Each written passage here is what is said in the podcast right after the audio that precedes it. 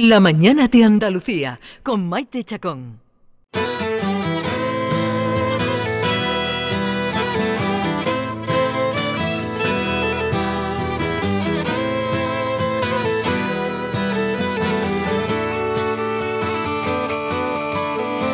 Año 20 del tercer milenio. Una pandemia confinó a la humanidad. Las costuras del sistema muestran su fragilidad, pues la catástrofe su ensayo general. Un joven DJ que está por ahí por las discotecas pinchando y un clásico rockero que está por la carretera. Miguel Ríos inicia este viernes o llega este viernes a Málaga a la Plaza de Toros con su gira Un largo tiempo acompañado de, de, esta última banda que tiene con él desde hace unos años, de Black Betty Trio. Y vamos a saludarlo. Miguel, buenos días. ¿Qué tal, Maite? ¿Cómo estás? Buenos días. Muy bien. ¿Cómo estás tú?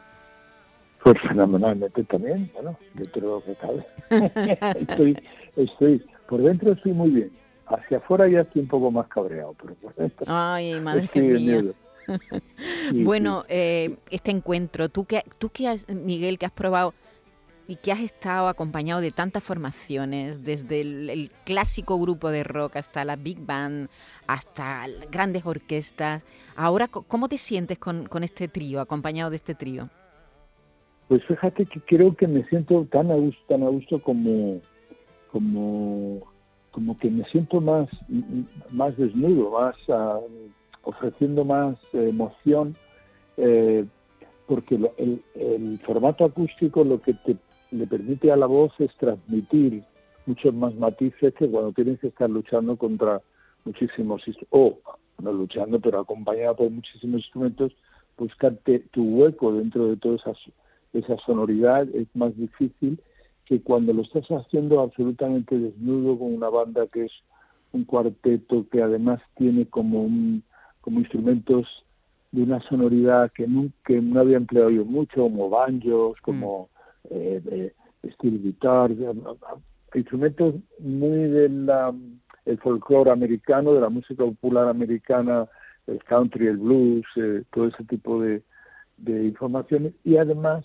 pues eh, lo clásico, el pianazo maravilloso, la guitarra acústica, violín, en fin, es un es una, una experiencia que esa yo creo que, que, es lo que me mantiene con mucha ilusión en, el, la carretera, en el escenario. Siempre, como tú decías antes, eh, Maite, me ha gustado experimentar, he cantado desde, la última experiencia fue una orquesta sinfónica, la, la Orquesta Ciudad de Granada, uh -huh. hicimos en el Palacio Carlos V un concierto se llamaba Rock and Roll, precisamente con, con el Black Betty Boys y la orquesta dirigidos por Pons.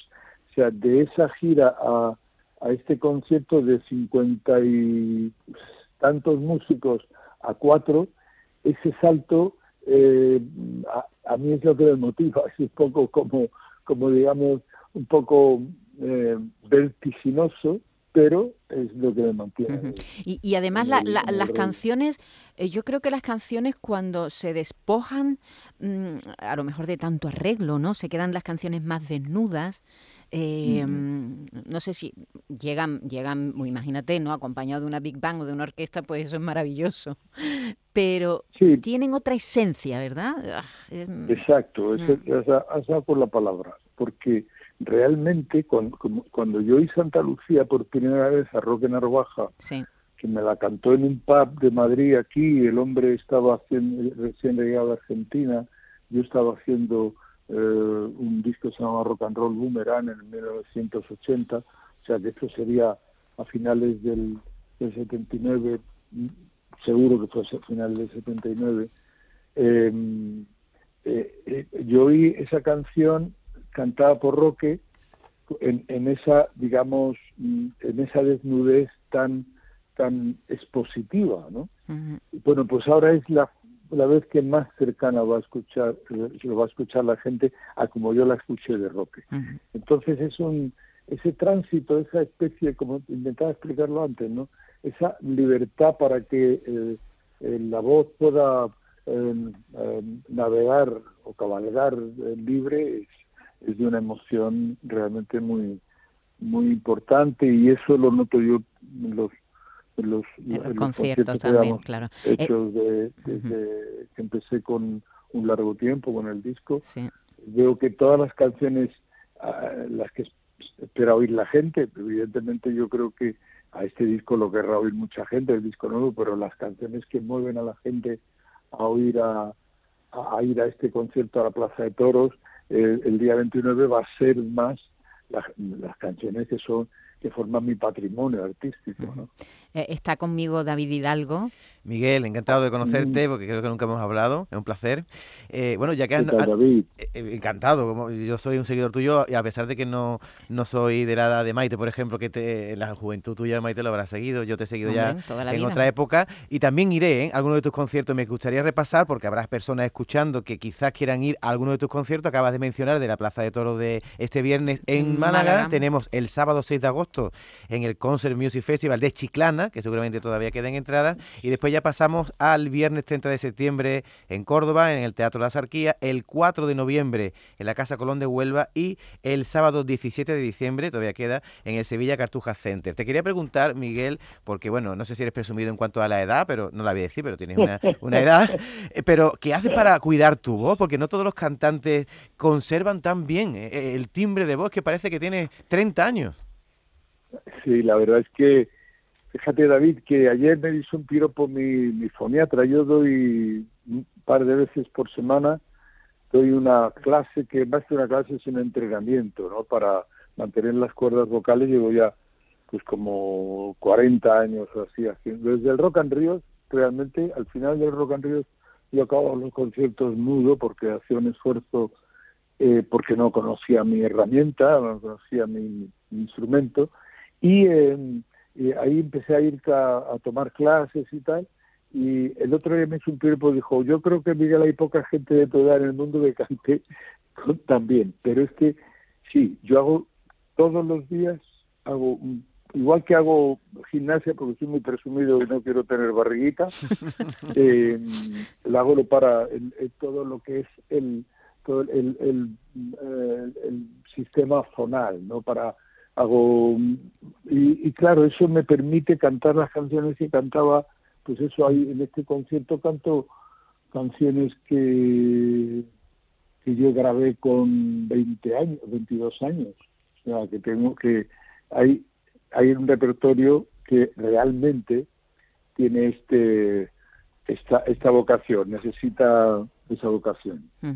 Claro eh, es un todo, ¿no? Es un todo. Eh, eh, Miguel siempre se ha cuidado mucho físicamente, siempre.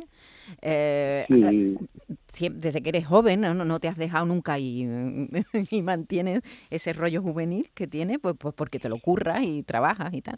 Y en la voz es lo mismo. ayer pasó, hace, unos, hace unos días pasó por aquí Pastora Soler, ¿no? Que tiene esa voz tan maravillosa. Bueno, pues Pastora no deja de dar clases, no deja de estar con su foniatra Todo el tiempo. Y, ahí está el resultado. Y, a ti te pasa igual, Manuel, Miguel, es que es así, ¿no? Claro, yo mira, yo he cumplido este año 70, hace poco, 78 años. Y yo decía, ah, nunca pensé que iba a durar tanto tiempo. Pero si tú ves a las grandes voces, eh, digamos, en el, ser humano son los tenores, ¿no? y esos suelen ser mayores, gente de 70 años, 75 años, Tony Bennett estaba cantando con 93 años, es una maravilla. La verdad es que yo eh, estoy muy agradecido a, la a, que haya, me haya tomado tan en serio mi profesión. Tu trabajo. No me la he tomado, no me la he tomado por mí, me la he tomado porque Hombre, la gente va a pagar una pasta para ir a verme. y por supuesto yo tengo que... Ese respeto, ese respeto al público. Claro, tengo que estar ahí. Para mí son es fundamental que la gente salga diciendo, joder, tío, este tío todavía está haciéndolo bien, mira, de tanto tiempo no nos ha desilusionado, porque yo soy un artista que, que y como todos mis compañeros supongo, ¿no? Nosotros mantenemos una, una digamos, un, grupo de seguidores, de fans, que nos vienen siguiendo desde hace muchísimo tiempo y que vienen a muchos conciertos y ellos son los primeros críticos que diría, voy Miguel, pues estás. Y me veía, y también luego es, es, eh, el propio respeto por uno mismo. Por uno mismo, yo estoy muy contento, muy, muy contento de, de, que me guste currar eh, este oficio. O sea, hay gente que le parece aburrido, que, bueno, a mí me parecía aburrido al principio, yo quería solo salir a cantar y todo lo demás más era Y a pasarlo bien.